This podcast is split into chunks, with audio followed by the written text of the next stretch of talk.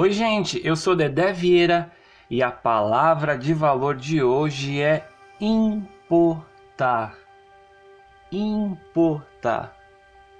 Uma palavra que é forte, uma palavra que é imponente, que tem uma força tão genuína e humana que até me, me, me faz refletir a questão do dicionário, mesmo que o objetivo aqui seja sair é, desse quadrado do dicionário, mas uh, tem um dos significados que é que é bem bonito, até num, num, num outro sentido da palavra, de importação, que é algo que vem de outro, pra, de outro país para cá.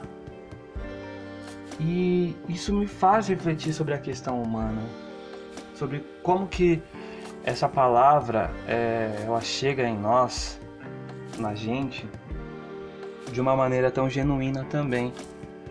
Quando eu me importo com você, quando você se importa com o outro, na verdade você está pegando algo do outro, ali humano, e trazendo para perto de si. Então, isso é um cuidado muito genuíno, isso é uma necessidade muito genuína. Será que nós realmente estamos dando o real valor para a palavra importar? Né? Ou simplesmente é da boca para fora?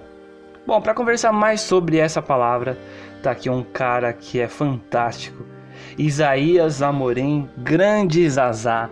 Muito obrigado por você participar desse episódio. Muito obrigado aí por você participar aí dessa é, reflexão. Para você, como é que a palavra importar chega?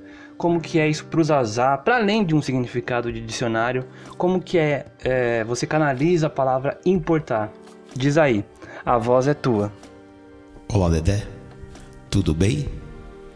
Primeiramente, obrigado pelo convite. Cara, importar. Aí tá aí uma palavra que nos faz pensar bastante, né? A primeira coisa que nos vem à mente é o importar. Importar um equipamento, alguma coisa que nós queremos para o nosso dia a dia, para o nosso trabalho, para o nosso lazer. Mas eu penso que existe um outro aspecto muito maior que esse importar coisas. É se importar com pessoas, se importar com alguém que a gente gosta, se importar com como ela está, o que ela tem feito, se ela está precisando de alguma coisa, como ela tem passado, saber como ela está.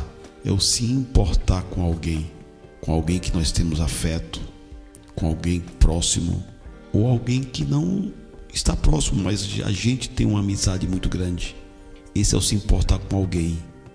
E existe um outro aspecto que eu acho muito mais interessante, que é o aspecto de se importar com as pessoas, as pessoas que não conhecemos, as pessoas que estão em situação de rua, as pessoas que estão passando por algum flagelo devido a acidentes naturais, devido a guerras, opressão, preconceito, e o que essas pessoas mais querem é serem vistas, não é verdade?